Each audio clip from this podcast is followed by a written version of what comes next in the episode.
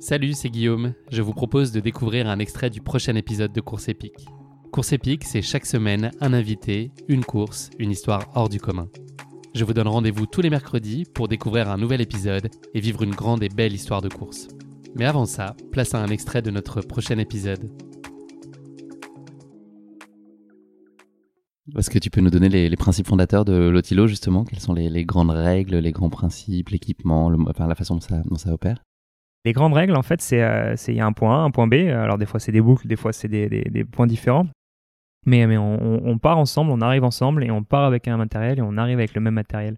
L'image la plus simple, c'est de, se prendre un archipel, en fait, où on part d'une première île pour aller jusqu'à une, toute dernière île, euh, et, on traverse chacune des îles et on nage d'une île à l'autre. Donc, euh, comme, euh, comme on, peut l'imaginer, il faut forcément des chaussures pour courir, mais il faut aussi une combi et du matériel pour pouvoir nager. La, discipline autorise d'avoir un pool boy avec des certaines dimensions réglementaires. Et, pool boy, c'est? Un pool boy, c'est un flotteur qu'on met entre les jambes, qui permet du coup d'aider à la flottaison, et des paddles, qui sont des plaquettes qu'on met au bout des mains, un peu comme des pagaies en canoë qui permettent de pousser un peu, un peu plus fort, un peu plus vite. Et donc on a tout, tout, euh, tout cet attirail qu'on a dès le début et qu'on ramène jusqu'à la fin. C'est quoi les, qualités requises selon toi pour euh, imaginer euh, exceller ou réussir dans le tilo? À la fois physiquement, psychologiquement, c'est quoi les, les, choses importantes? Parce que tu disais, il suffit pas juste d'être un très bon nageur, par exemple. Enfin, c'est quoi les clés idéalement?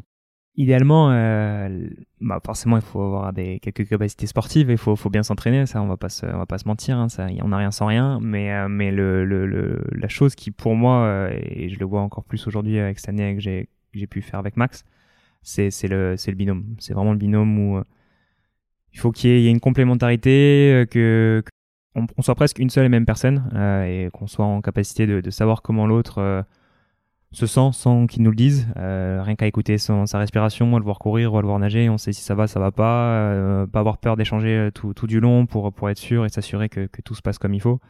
créer des routines.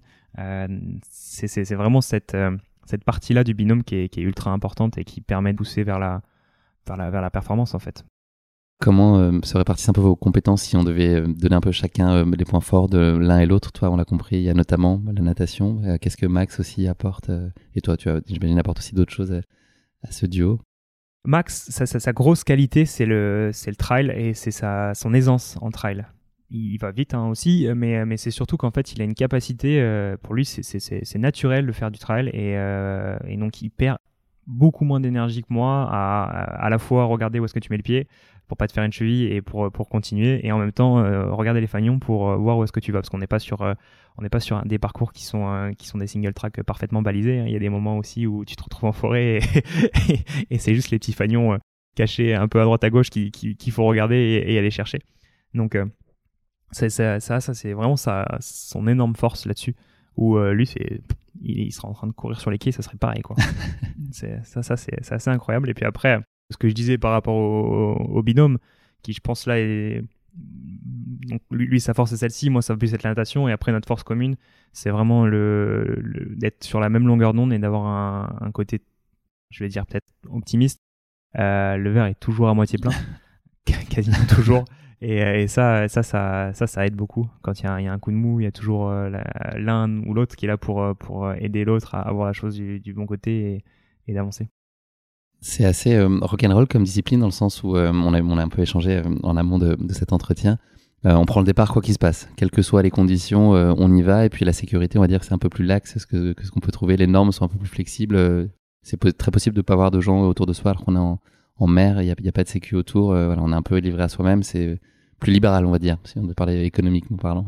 clairement, clairement. Je, je, je, vais peut-être pas citer les, les, les, les, marques ou quoi ici, mais euh, il y a eu des reportages télé qui ont été faits, hein, qui, a, qui a vraiment permis euh, le boom de la discipline en, France et, et a notamment qui, qui, était tourné autour d'un ancien triathlète de niveau international, Davidos, qui fait quatrième à Londres, si je dis pas de bêtises, et avec un trailer pour le coup, Cédric Fleurton qui sont allés au championnat du monde. Et, euh, si jamais ça vous intéresse, allez regarder ce, ce, reportage parce que vous verrez vite ce que c'est que la sécurité à la suédoise.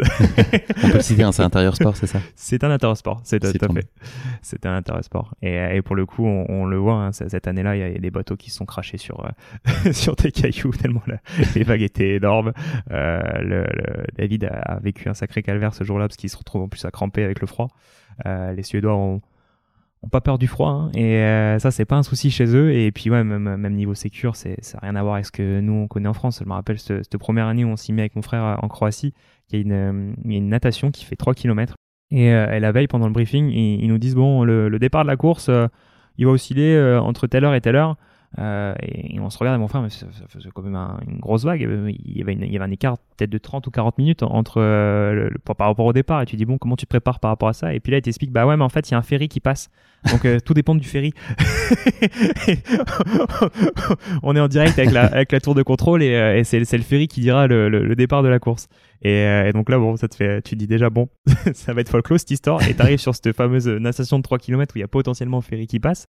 Et là, t'es au milieu à 1 km 5, tu regardes devant, tu regardes derrière, personne, pas un canoë, pas un bateau, rien du tout. on t'a hmm, si on t'a donné une petite bouée que tu as gentiment gonflée toi-même avant de rentrer dans l'eau, c'est quand même. Canard ou euh, donut, la bouée Non, licorne. et, et, là, là, c'est là tu dis bon.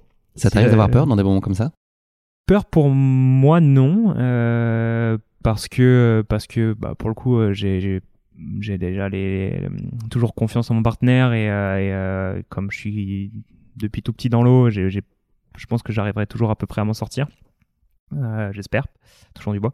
Mais, mais, mais j'ai plus peur pour la discipline et, pour d'autres gens qu'on veut amener à la discipline. Moi, j'aimerais voir sa discipline encore plus grossière que ce qu'elle ne le fait aujourd'hui. Hein. C'est déjà sur un, beau boom en ce moment. Mais, mais le, à un moment donné, tu dis, là il faudrait pas qu'il se passe un malheur quand même parce que si, si les deux crampes ou il y en a un qui, a, qui supporte pas le froid ce qui a pu m'arriver une fois et, euh, là t'as la tête qui tourne et puis tu, tu pars tu tires pas quelqu'un de 80 kg sur un km 5 hein. ça, devient compliqué